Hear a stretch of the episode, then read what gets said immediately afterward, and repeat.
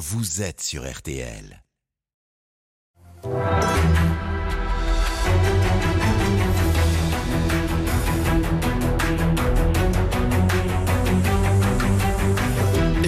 Jury RTL Le Figaro LCI, Olivier Bost.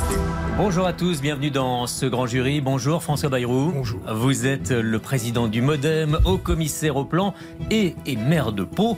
Quand Emmanuel Macron va-t-il changer de gouvernement et peut-être de Premier ministre? Comment trouver un peu de stabilité pour le reste du quinquennat? Vous avez vos idées sur ces questions, François Bayrou, et vous posez vos limites. Vous avez aussi vos idées sur l'immigration ou sur les finances publiques, les deux gros dossiers des semaines à venir. Pour vous interroger euh, ce dimanche à mes côtés, Marie-Pierre Haddad de la rédaction de RTL qui scrute le hashtag Le Grand Jury sur les réseaux sociaux et qui nous alerte avec ce signal pour relayer les questions et les interpellations de nos auditeurs. Également à mes côtés, Damien Fleureau de TF1 LCI et Jim Jarassé du Figaro. La cérémonie de commémoration de l'appel du 18 juin, vient de l'entendre, vient de s'achever avec une annonce forte, Damien Fleureau. Oui, le président de la République a officialisé ce matin donc, la panthéonisation du résistant Missak Manouchian et de son épouse Mélinée. Un hommage aura donc lieu le 21 février prochain à Paris. Quel symbole, François Bayrou, représente pour vous l'entrée hein, de ce résistant communiste d'origine arménienne dans ce temple euh, de euh, l'histoire de la nation française?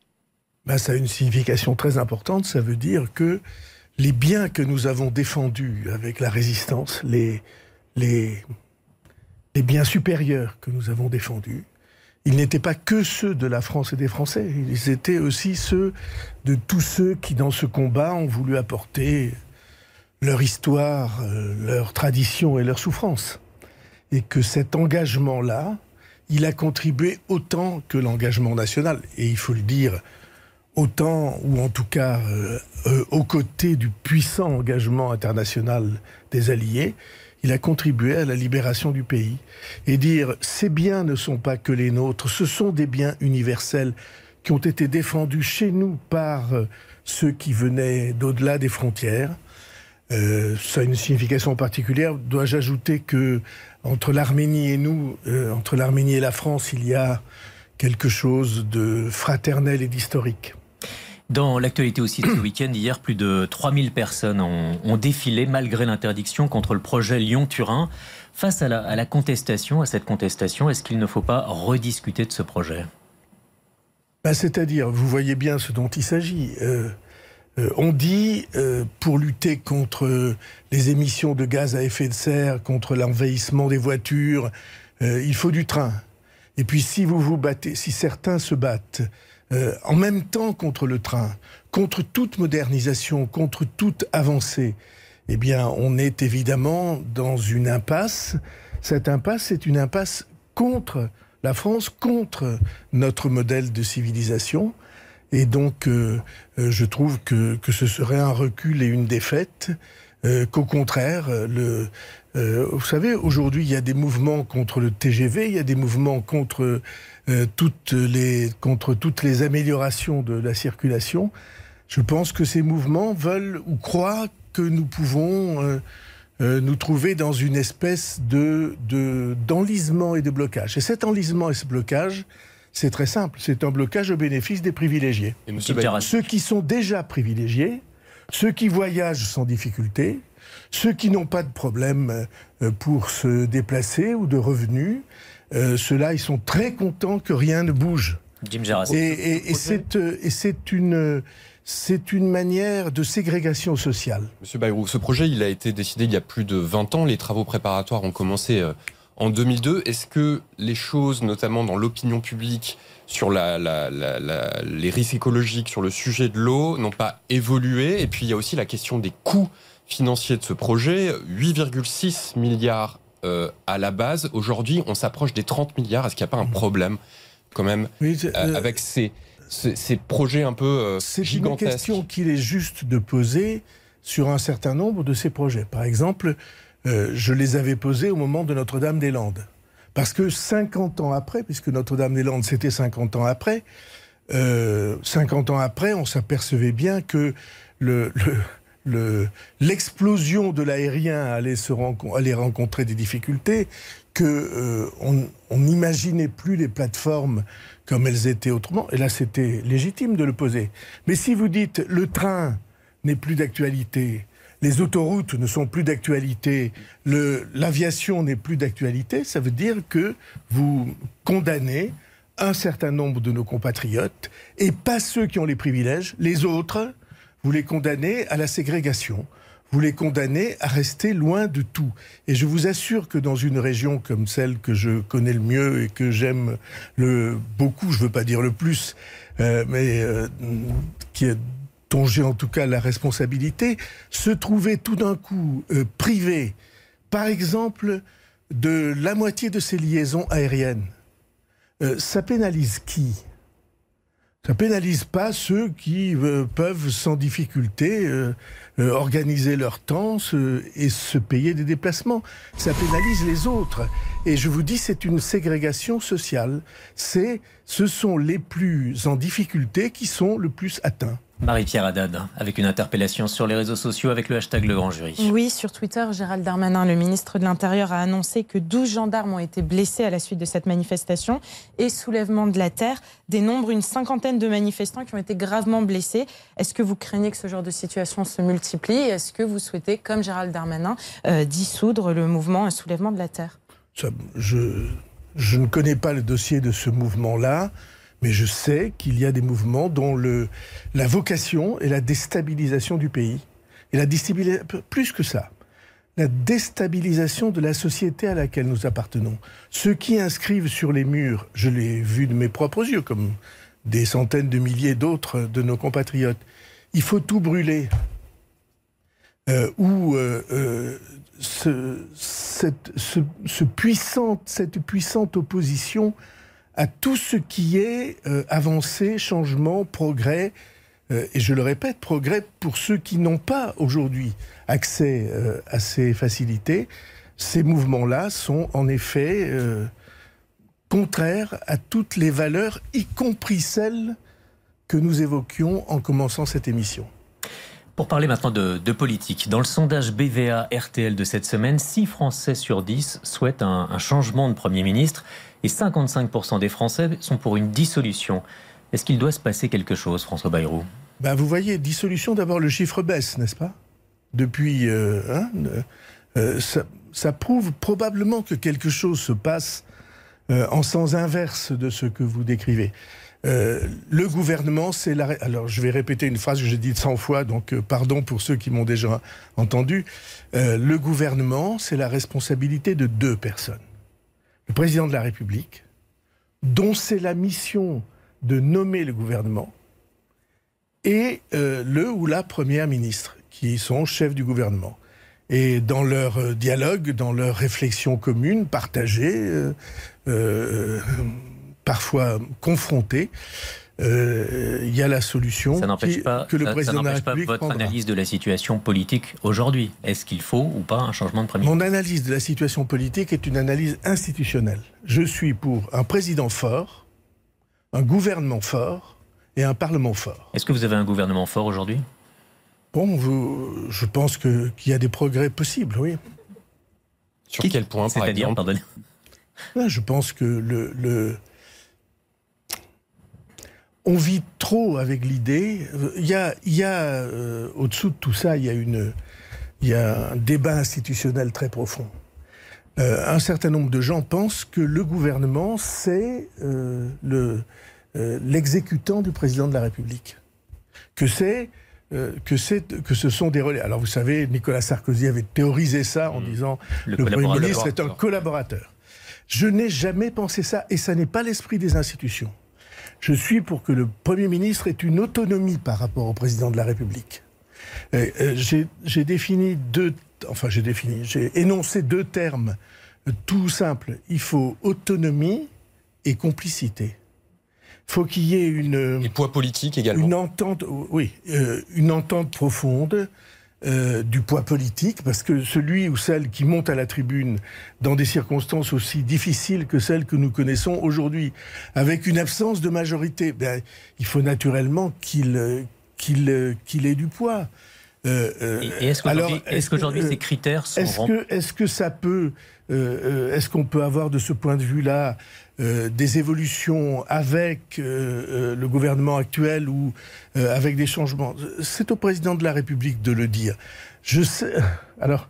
Je bien, le, les présidents de la République jamais n'ont très envie d'avoir des gouvernements autonomes par rapport, par rapport à leur, euh, à leur euh, vision. Et je pense que c'est nécessaire. Euh, je, j'ai souvent eu des conversations, sans vouloir les trahir, avec le président de la République sur ce sujet. Euh, le, et encore une fois, c'est une confrontation que j'ai eue avec Nicolas Sarkozy, que j'ai eue avec le gouvernement précédent. Le, le, les présidents de la République ont besoin d'un gouvernement qui soit un gouvernement de plein exercice, et d'une capacité à proposer euh, des politiques en cohérence avec les grandes lignes que, que le président de la République suggère. François Bayrou, vous, avez posé, vous avez posé deux, affirme. Vous avez posé deux critères, euh, une l'autonomie pour le, le Premier ministre et une entente avec le président de la République. Est-ce que ces deux critères sont remplis par Elisabeth Borne? C'est le président de la République qui en a jugé ainsi. Est-ce que c'est pas Et il en juge ainsi encore les jours. C'est pas votre propre portrait robot. Alors, euh, pour une fois, autonomie le modem. Pour une fois, je vais dire, je vais répondre à votre question de manière non ambiguë. Et pour une fois, vous ne pourrez pas dire oh c'est pas vrai, c'est le contraire. Il nous dit ça parce que. Mais je, je ne suis pas aujourd'hui dans ce jeu-là parce que nous allons avoir à l'automne un procès totalement infondé, à mes yeux totalement injuste, totalement euh, euh, sans fondement, mais euh, évidemment ce procès-là, celui des prétendus assistants parlementaires du MoDem, comme il y a beaucoup d'autres formations politiques. mais en tout cas, ce procès-là, aussi infondé et injuste, et je pèse mes mots en le disant, euh, et ça a été démontré par les enquêtes et l'instruction, aussi infondé et injuste qu'il soit, il m'empêche euh, d'être en, quoi que ce soit dans cette course-là. Donc, votre question, elle est euh, nulle et non avenue dans les circonstances J'ouvre une toute petite parenthèse sur Mais, ce procès. alors, si, si la question c'est est-ce que vous auriez aimé faire ça J'aurais adoré faire ça. J'aurais je, été euh, je suis assez préoccupé par la situation du pays pour vous dire que oui, j'aurais euh, euh, aimé assumer ce rôle cette mission et cette responsabilité. Mais je suis hors jeu. Je voudrais juste une petite parenthèse, puisque vous l'évoquez, votre procès à venir à, la, rentrée. Je suis, je suis hors jeu et c'est mieux. Parce qu'ainsi, je peux parler. Parce qu'en temps ordinaire, quand vous développez une analyse qui est différente de celle que la situation impose. On vous soupçonne constamment de le faire pour des raisons euh, personnelles, d'égoïsme, de, euh, ou euh, d'égotisme, je ne sais pas ce qu'il faut dire. Eh bien là, euh, vous voyez bien que ce, n'est pas vrai, c'est une analyse que je bah, développe. on, va, on, va, continuer, François Bayrou, de profiter de cette liberté, mais je voudrais juste ouvrir une toute petite parenthèse sur ce procès à venir à la rentrée. Euh, vous êtes montré très très très sévère avec les juges et la, justice. Est-ce que vous craignez euh, cette décision à l'automne? Non, je ne suis pas sévère. J'énonce quelque chose. Nous avons été l'objet d'accusations qui ont été répercutées à perte de vie d'articles de journaux, d'émissions de radio. Euh, euh, euh, et ces accusations ont été démenties par l'enquête et par l'instruction. Elles auraient pu l'être depuis la première minute. Elles l'ont été tous les députés européens de notre mouvement politique ont été l'un après l'autre exonérés des accusations. Euh, y compris, je veux le dire parce que tout le monde a retenu les articles à charge contre elle, y compris euh, celle qui était pour moi euh, très importante, Marielle de Sarnez. La juge d'instruction a écrit qu'elle n'aurait pas dû être poursuivie. alors elle n'est plus dans le procès, non pas parce qu'elle est morte, mais elle n'est plus dans le procès parce que le magistrat a décidé, la magistrate a décidé qu'il n'y avait, pas de, il avait pas de fondement à cette accusation. Alors qu'est-ce qui reste? Pour moi, rien. Marie-Pierre Haddad. Oui, je voulais revenir un peu sur votre diagnostic que vous avez fait après toutes les manifestations qu'il y a eu euh, contre la réforme des retraites. Vous avez indiqué qu'il était nécessaire d'avoir une phase de cicatrisation et de réconciliation. Est-ce que ça y est, il y a eu cicatrisation ou pas? Ça progresse. Mais, Mais ce n'est pas encore le cas. Mais le fond de ce que je pense sur la réforme des retraites, c'est ceci. Nous devons changer de modèle démocratique. Euh, nous vivons depuis des années, peut-être depuis des siècles, avec un modèle en France selon lequel euh, c'est euh, le pouvoir qui décide et les citoyens appliquent, subissent. Ce modèle n'est plus d'actualité. C'est pas comme ça que ça peut marcher au XXIe siècle. Autrement, c'est les démocraties qui vont souffrir parce qu'elles vont se révéler impuissantes. Le modèle démocratique que je défends, c'est celui où l'on considère les citoyens comme des co-responsables, des partenaires du pouvoir, et où on leur donne les éléments, tous les éléments objectifs qui permettent de faire des choix. Euh, Donc il aurait fallu entendre la contestation contre la réforme, la réforme des retraites. c'est très, c'est très clair. Euh, pardon d'employer la première personne. Euh, le, j'avais mis avec le Haut Commissariat au plan sur la table les vrais chiffres du déficit des retraites. Ces chiffres n'ont pas été utilisés. Pourquoi?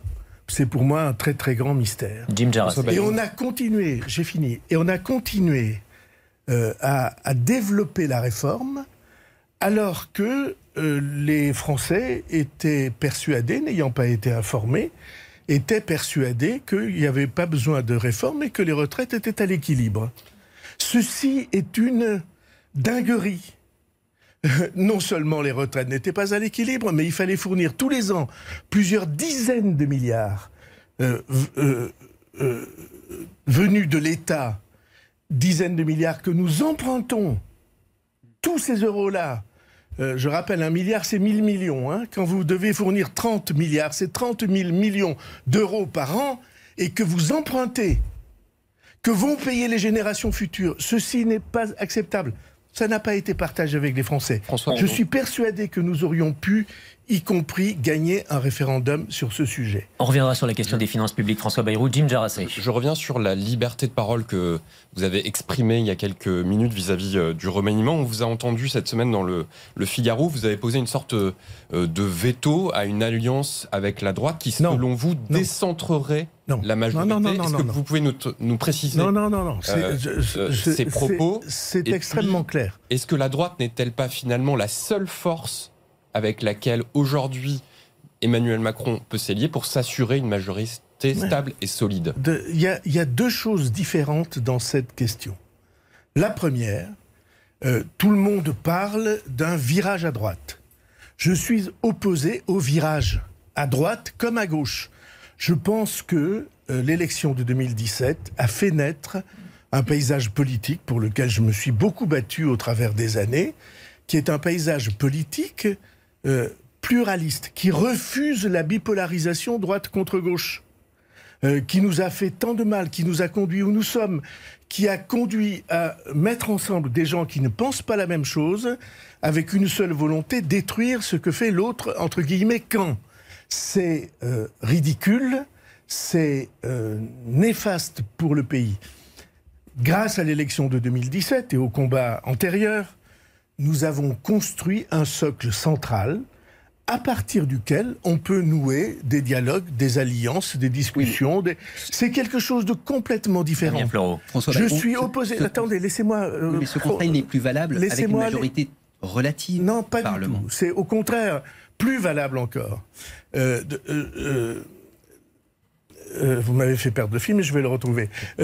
on a besoin d'avoir euh, euh, un paysage politique qu'on ne réduise pas à l'affrontement stupide de une entre guillemets droite qui n'a plus de signification et d'une gauche entre guillemets qui n'a plus de signification. Est-ce que, vous sentez que cet équilibre que vous décrivez est menacé par un futur remaniement à venir? C'est ça la question qui se pose. Non, ce que ce que j'ai dit, c'est que pour ma part, en tout cas, je trouverais que un virage, comme il est appelé par les uns ou par les autres, serait le contraire de ce que nous avons proposé aux si Français. Vous le si vous le rappelez aujourd'hui, c'est bien que vous le redoutez. bah, C'est parce que j'ai été interrogé et que quand on me pose des questions, comme vous le faites, serait- je réponds. Et ce serait euh, une- un motif valable de quitter la majorité Ne- ne- N'employons pas de mots de menace. Je ne menace jamais. Je ne, chan- je ne fais jamais de chantage. Mais vous n'apportez pas un démenti. mais je ne fais jamais de chantage, mais j'affirme un certain nombre de choses. Je sais que l'élection de 2017 avait été préparée par au moins 20 ans de délabrement de ces deux soi-disant forces, la droite et la gauche, et qu'elles n'ont euh, pas été euh, euh, effritées pour des raisons extérieures, elles ont été effritées parce que leur inspiration, leurs idées, leur doctrine, leur philosophie étaient devenues vides de sens, vides de sens. Euh, et je suis contre le retour à, à- à ces, à cette impasse. Je suis pour que euh, la majorité, qui s'est constituée sur le socle central, ce qui est pour moi le centre de la politique française, je suis pour qu'il soit euh, fier de lui-même, solide, euh, qu'il arrête euh, de se demander s'il est plutôt d'un côté ou plutôt de l'autre. Je suis, euh, par, par, par vocation, euh, centrale dans la politique française. Et ce que nous, ce que nous voyons, ce que nous observons, François Bayrou, c'est quand même un jeu d'influence aujourd'hui autour d'Emmanuel Macron. Comme vous, Nicolas Sarkozy a rencontré euh, le, le chef de l'État pour évoquer la situation politique. Êtes-vous chacun à votre façon euh, en train de rejouer un peu la lutte entre l'UDF et le RPR En aucune manière. Euh, j'ai eu des combats avec Nicolas Sarkozy, vous me l'accorderez. Ces combats n'ont pas été discrets, je veux dire, on sait. Et aujourd'hui, euh, et il aujourd'hui a- Nicolas Sarkozy propose des solutions Attendez. à Emmanuel Macron Oui. pour trouver une majorité. Non, c'est pas, c'est pas du tout ça. Mais je, je veux finir. Hmm. J'ai eu des combats avec Nicolas Sarkozy. Euh, ces combats sont derrière nous. Et euh, loin derrière nous. Euh, et je ne fais pas de politique avec euh, de l'acrimonie, euh, avec, des, avec des rancunes ou des rancœurs. Je n'en ai aucune. Vous êtes réconcilié avec Nicolas On a, Sarkozy? Oh, bon, en tout cas, on n'est pas, on pas en situation d'affrontement personnel. J'avais écrit un livre sur lui, qui était un livre un peu, pouvoir. qui était un livre un peu, un, un peu chaud, dans On lequel je faisais barbare, la différence euh, sur, sur, euh, je disais en latin, euh, pour parler d'un ennemi, on a deux mots. On a hostis, qui est l'ennemi public, ce- celui contre lequel on se bat pour des raisons d'intérêt général. Et inimicus, l'ennemi personnel. Je n'ai aucune hostilité personnelle avec Nicolas Sarkozy. Je pense que qu'il se trompait. Il pensait d'ailleurs que je me trompais. Euh, nous avons eu des combats rudes. Il m'a pas fait de cadeau, je lui en ai pas fait. Euh, mais euh, euh, parce que c'était fondé. Parce que je, je trouvais que la vision de Nicolas Sarkozy, qui était précisément de couper le pays en deux, entre la droite et la gauche, et de dire c'est la faute des autres, c'est la faute de mai 68, c'est la faute de, c'est la faute. euh, je, je trouvais que cette vision n'était pas juste, mais euh, je n'ai aucune animosité et je n'ai aucune intention de continuer quelque guerre que ce soit euh, qui appartienne au passé. Alors, vous n'avez pas répondu à ma question je- sur la lutte d'influence auprès d'Emmanuel Macron, sur la, la- la stratégie à adopter. Ça, vous la, vous la niez également ou... Je ne sais pas. Je, je, moi, je suis pas dans une lutte d'influence. Je, j'ai une relation un peu personnelle, exceptionnelle, euh, différente avec le président de la République. J'y tiens beaucoup. Peut-être lui euh, euh, y est-il attaché aussi, euh, mais c'est pas une lutte d'influence. Un- un autre Pourquoi vous dites proche, peut-être un autre mais pourquoi vous dites, pourquoi vous dites peut-être? Pardon? Vous dites peut-être attaché. Pourquoi vous dites bah, peut-être? Parce que je ne me prononce pas à sa place. D'accord. François Bayrou, un, un autre proche du, du président a fait entendre sa voix ce matin euh, dans le Figaro. C'est Richard Ferrand, l'ancien euh, président de l'Assemblée euh, nationale. Il appelle à un moment d'unité nationale sur quelques objectifs pour élargir finalement le, sort, le socle de la majorité. Est-ce que vous êtes d'accord avec On ne ça saurait mieux dire. Vous êtes d'accord avec Bah, ça c'est souvent que je suis Mais ça veut d'accord. dire élargir aussi à droite. C'est souvent que je suis d'accord avec Richard Ferrand. Ça veut dire élargir à gauche Dès et à droite. l'instant que vous avez un socle central qui refuse de dériver d'un côté ou de l'autre, vous pouvez élargir autant que vous voulez ou autant que vous pouvez. Mais François Bayrou, Vous quels sont comprenez ces objectifs le- Attendez, c'est extrêmement stratégique. Mais euh, qu'on comprenne euh, bien justement, quels sont extrêmement stratégique. Monsieur Jarassi dit à l'instant le- le- l'essentiel. Euh, on peut élargir, on peut nouer des accords à condition d'être solide sur ses euh, fondations. À condition que tout le monde sache qui vous êtes, où vous allez, et euh, euh, que vous refusez de vous laisser trimballer, brinque-baller d'un côté ou de l'autre. C'est exactement la preuve par euh, neuf ou par la preuve de la thèse que je défends devant vous. Les, les, responsables parlementaires de Renaissance sont invités à se pencher la semaine prochaine sur l'hypothèse d'un accord avec LR. Est-ce que l'ordre du jour de cette réunion vous a surpris? Je ne sais pas s'il y a un ordre du jour, c'est la vie interne d'un mouvement politique auquel je n'appartiens pas. Euh, nous sommes dans la majorité, alliés, mais je n'appartiens pas euh, à Renaissance et euh, si on peut faire des accords en restant soi-même, je suis pour ces accords. Donc un accord avec LR, ça serait pas... Pourquoi pas? Je, je, vais vous dire. contrairement à ce que vous croyez, euh, je trouve bienvenu qu'il y ait une droite républicaine qui euh, se reconstruise ou essaie de se reconstruire. Euh, je trouve estimable le travail qui est fait sur les idées. Et, je l'ai dit sur une antenne à propos de M. Ciotti. C'est pas pour moi des repoussoirs ou des. Mais l'idée que LR, élu dans l'opposition, abandonnerait ses positions pour entrer dans la majorité, c'est une idée à laquelle je ne crois pas. Je pense que les mouvements politiques ont leur logique profonde. Une fois que cette logique est affirmée, ils peuvent nouer des accords. Donc on revient au contrat de gouvernement tel que certains l'ont proposé sur deux, trois sujets. Mais quels seraient ces sujets?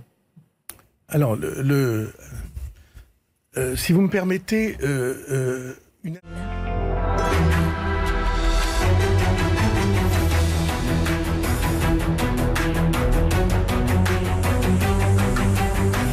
Suite du grand jury RTL Le Figaro LCI. Olivier Bost.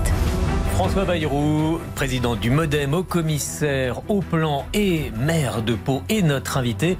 François Bayrou, avant de parler d'immigration, nous allons parler un peu de finances publiques avec Jim Jarassé. Finances publiques, car euh, demain, le ministre de l'économie, Bruno Le Maire, tient des, assises euh, de la dépense publique, alors que la dette euh, frôle les 3 000 milliards d'euros en France et que Emmanuel Macron annonce chaque semaine euh, des dépenses nouvelles. Vous qui étiez l'un des précurseurs sur cette question de l'équilibre budgétaire, est-ce que vous trouvez quelque chose à redire euh, sur le sujet aujourd'hui?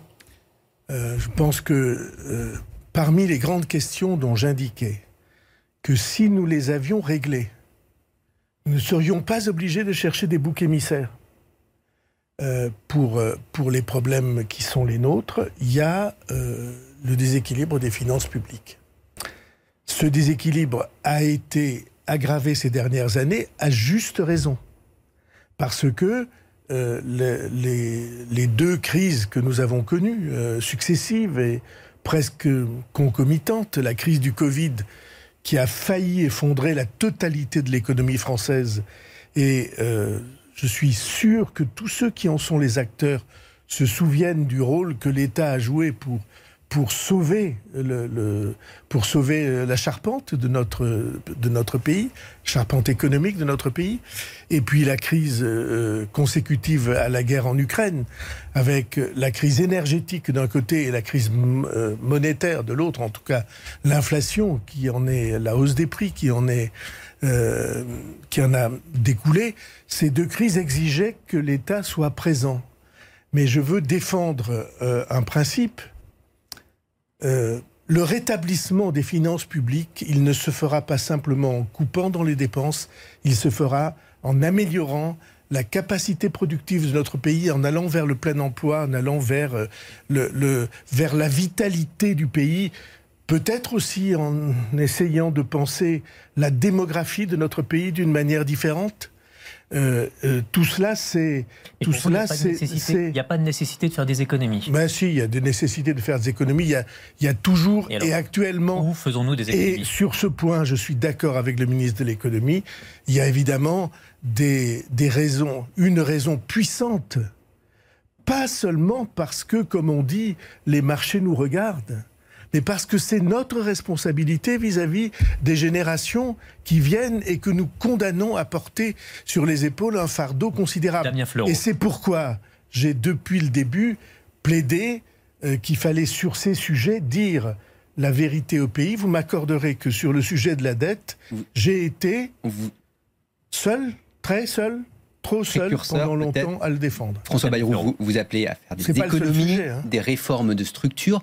Euh, pas de hausse d'impôts, peut-être euh, pour financer une crise à venir que l'on vit, celle du réchauffement climatique?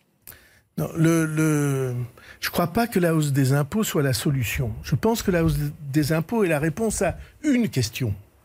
C'est quand on demande des efforts au pays, euh, comment faire que les Français aient la certitude que ces efforts sont justes et non pas concentrés sur une seule partie de la population? C'est pourquoi nous avions proposé sur la réforme des retraites un dispositif ou une, série de décisions plus larges qui permettaient à tout le monde de penser que euh, ce n'était pas seulement les salariés qui étaient concernés par la réforme des retraites, mais toutes les catégories euh, sociales. et, de ce point de vue-là, il y avait sûrement des choses possibles à faire. Ça n'a pas été le choix qui a été euh, installé, euh, mais ce principe de, les réformes ne passent qu'avec un sentiment de justice répandu parmi ceux qui doivent les euh, assumer. parmi les pistes d'économie, on en a une, c'est la sécurité sociale qui a annoncé cette semaine la diminution du remboursement des soins dentaires, moins 10%, pour économiser 500 millions d'euros par an. C'est les mutuelles qui devront compenser. Est-ce que c'est vraiment là-dessus que l'État doit faire des économies? Alors, euh, euh, je, je, vous donne un secret. Quand vous êtes responsable de l'État et que vous avez un problème de finances publiques, à toute mesure que vous proposez, euh, vos interlocuteurs répondent c'est pas là-dessus qu'il faut faire des économies, monsieur. Hmm. Euh, il y a plus urgent, plus, plus important. toucher à la santé quelque chose de particulier pour le coup. Ouais. Moi, j'ai jamais été partisan euh, d'une santé ou d'un accès à la santé totalement gratuit. Je pense que euh, bon, c'est pas très facile à dire, mais je pense que une petite participation de ceux qui peuvent. Je fais la différence entre ceux qui peuvent et ceux qui ne peuvent pas une petite participation de ceux qui peuvent. Monsieur Bayrou, ceux qui peuvent ont une mutuelle. Euh, serait juste. Oui, comme ça que ça se... oui, oui. Euh, euh, je pense que, que l'idée que on va vers une société dans laquelle tout est gratuit. On est dans un pays qui est le, le pays du monde qui offre le plus de services à ses concitoyens. Est-ce que la sécurité sociale, attendez, pas un attendez, attendez. Laissez-moi finir les phrases. Allez-y. Euh, euh, euh, le pays du monde qui offre à ses concitoyens la prise en charge la plus large de tous les aspects de la vie. L'éducation gratuite, quasiment, de la maternelle à l'université, la santé gratuite, la retraite garantie à tous, le chômage garanti à tous. et un certain nombre de courants politiques disent mais il faut que les transports soient gratuits. Il faut que. Bah, et, vous pouvez élargir ainsi. Or, ce n'est pas viable. En tout cas, écoutez-moi bien, ça n'est pas viable dans le long terme si nous avons la démographie effondrée qui est la nôtre. Parce que. Pour, pour, pour, euh, prolonger votre raisonnement, François Bayrou, ça veut dire que sur la sécurité sociale, par exemple, vous êtes pour une forme de reste à charge, quelles que soient les dépenses, pour que les gens payent quelque chose à partir du moment où ils font appel à la sécurité sociale À partir du moment où ils en ont les moyens. Euh, il y a des économiquement faibles, il y a des gens qui sont en situation difficile. Mais euh, je trouve que le, euh, l'idée que nous nous faisons, que tous ces soins ou tous ces accès aux soins sont gratuits, de droit, cette idée-là n'est pas juste. Euh, alors, euh, encore une fois, c'est pas très facile à dire, n'est-ce pas? Mais euh, je suis absolument certain que sur un certain nombre de sujets, faudra, si l'on veut rééquilibrer, retrouver l'état du pays, faudra avoir le courage de dire que oui, une, une petite participation Ça permettrait par exemple de régler euh, la question du prix de la consultation. Euh, on est avec un prix de la consultation qui est ridicule. Il faut, dire ce qui est. Le, entre le médecin et le plombier, allez, entre le médecin et le coiffeur, il n'est pas juste que ceux qui assument notre santé se trouvent avec, euh, avec euh, un, prix de la consultation aussi bas. Pourquoi est-il aussi bas? Ben Parce que c'est la collectivité qui l'assume.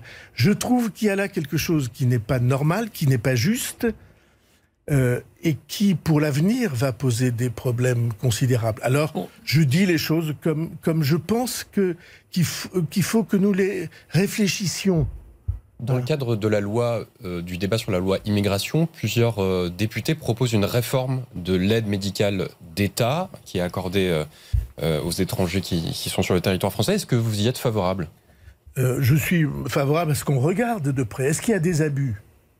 On dit que oui. Moi, je ne les connais pas, je ne les ai pas identifiés, mais je suis prêt à les regarder. simplement, l'idée selon laquelle les étrangers devraient être privés de soins ça expose toute notre société à une catastrophe. Vous avez quelqu'un qui est atteint d'une maladie contagieuse. Euh, vous avez, euh, euh, il y a des épidémies, il y a de toute nature, de, des, des, maladies sexuellement transmissibles, par exemple, ou des virus, et on ne va pas les soigner? Ça veut dire que dans la société française, nous mettons un certain nombre de, nous, nous ajoutons un certain nombre de risques euh, qui, qui sont pas raisonnables pour nous, pour euh, pour nos enfants. Euh, et donc oui, je, je, suis pour le soin et pour le soin. mais alors s'il y a des soins de confort, de luxe, de, ben regardons on peut le regarder. Et, après, on se prononcera. D'une manière plus générale, François Bayrou, euh, sur... Euh, euh, dire, a priori, avant tout examen, ah, il faut leur enlever les soins. bon, je ne suis pas d'accord avec une approche On a compris votre, votre, position. D'une manière plus générale, sur la loi immigration que prépare Gérald Darmanin, est-ce que vous entrevoyez un accord possible avec les Républicains? Je pense qu'il y a un accord possible avec tous les gens de bon sens. Et les républicains sont tous les gens sur l'immigration Combien sont-ils aux, républicains Je ne sais pas, c'est à eux de le dire. Ma position euh, est simple. Quelqu'un qui vient en France parce qu'il a dans son pays des difficultés euh, que nous savons, et c'est pas fini hein, avec l'état du monde dans lequel nous allons. Quelqu'un qui vient en France, qui dit je veux travailler, je veux m'engager, je veux euh, apprendre la langue, et je comprends que le pays dans lequel j'entre, ça n'est pas un territoire sur lequel chacun vient faire ce qu'il veut, c'est un pays avec ses traditions, sa culture, ses coutumes, sa manière d'être, ses valeurs, entre guillemets, comme on dit. Euh, celui-là, on peut parfaitement vivre ensemble. Euh, il y a tant et tant à faire. Mais ça n'a pas besoin de, réforme, c'est déjà le cas. J'y viens. Euh, il y a tant et tant euh, à faire. Mais celui qui vient en n'acceptant pas euh, que notre société ait son identité et ses, et ses principes, et s'il est en situation irrégulière de surcroît, eh bien, il n'a pas sa place chez nous. Vous, vous employez le mot assimilation ou pas cette position Le mot assimilation qui est, euh, qui est très employé par les Républicains et qu'ils veulent même mettre dans la Constitution. Est-ce que vous le reprenez? assimilation, euh, on parlait de, euh, tout à l'heure de, de ce que nos, nos, nos amis arméniens ont fait pendant la résistance. C'est très difficile de dire à quelqu'un oubliez ce que vous êtes. Très difficile. Et l'assimilation, ça revient à ça. Et donc, ben, euh, ceux qui emploient le mot d'assimilation, c'est ce qu'ils disent. Euh, c'est euh, abandonner votre culture, abandonner vos prénoms, oublier que, oublier d'où vous venez. un être humain ne peut pas oublier d'où il vient. Croyez que moi, je peux oublier d'où je viens? C'est une part essentielle de moi. Mais en revanche, euh, euh, lorsqu'il s'agit de nos grands principes, à ce moment-là, euh, c'est pas d'une question d'acceptation qu'il s'agit. C'est plus que ça. C'est la participation volontaire, assumée euh, à un pays euh, qui a ses repères. Encore une fois, j'ai pris autrefois, j'y pense à cause des débats sur ce qui se passe dans les écoles pour l'islam. C'est moi qui ai fait la circulaire sur le voile en disant à l'école, tout ce qui est prosélytisme n'a pas de place. Quelle que soit la religion dont on se fait le propagandiste ou le prosélyte. Pour le coup, elle n'avait pas réglé la question. l'expliquer cette aux enfants. mais, Hein elle n'avait pas réglé la question pour le coup, cette circulaire. Elle avait totalement réglé la question.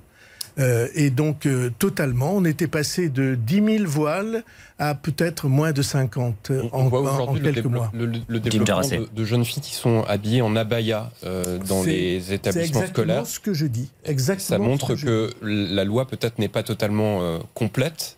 Ouais, euh, on n'a endiguer pas besoin d'une loi. La circulaire que j'avais faite, elle s'adressait aux euh, chefs d'établissement et aux établissements. Et elle disait, vous mettez dans le règlement intérieur une disposition que j'avais écrite, c'est là qu'on a écrit euh, les signes ostentatoires. hein, euh, euh, vous mettez dans cette disposition en disant, on on n'accepte pas ça chez nous. En général, on fait trop de lois. Sur l'immigration, je regardais l'autre jour, il semble que ce soit la 21e loi qu'on fasse. Si on appliquait les lois déjà faites, ça serait pas si mal. Mais quand il faut améliorer, il faut améliorer. Il n'y a, pas à avoir honte. Et donc, sur la loi sur l'immigration, ma thèse est le gouvernement vient devant l'Assemblée, expose ses principes et ses convictions, propose un texte, et on voit ce que l'Assemblée et le Il y a Sénat un en disent. 49.3, si, si ça passe pas. Un 49.3, ça vous. Non, je pense que le 49 toit doit, doit être abordé sous un autre angle. Je fais la différence entre des lois que j'appelle utiles et des lois que j'appelle euh, cruciales. Euh, la loi utile, euh, elle améliorerait les choses, mais on peut vivre sans. Après tout, on vit sans une nouvelle loi. Les lois cruciales, celles sur les retraites, peut-être demain sur les finances publiques. Alors ce sont des lois sur lesquelles le gouvernement dit aux parlementaires, je ne peux pas continuer ma mission si le texte que je vous propose n'est pas accepté. C'est, pour moi, c'est vital. C'est une loi vitale.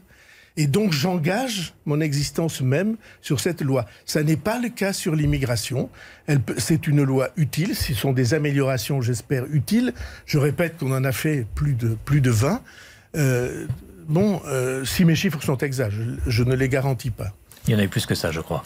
Euh, sur, euh, euh, puisque vous parliez d'éducation et on, parlait des abayas, pour parler d'éducation encore un, petit instant, à la suite de multiples drames et, notamment au, au suicide de la petite Lindsay, le ministre de l'Éducation, Papendiaï, a annoncé euh, la mise en place d'une heure de sensibilisation sur le harcèlement dans les, dans les collèges. Est-ce que c'est une réponse à la, à la hauteur du, du problème et de l'enjeu? Je pense que c'est utile. Euh, c'est d'ailleurs pas le seul sujet sur lequel je trouve qu'on devrait.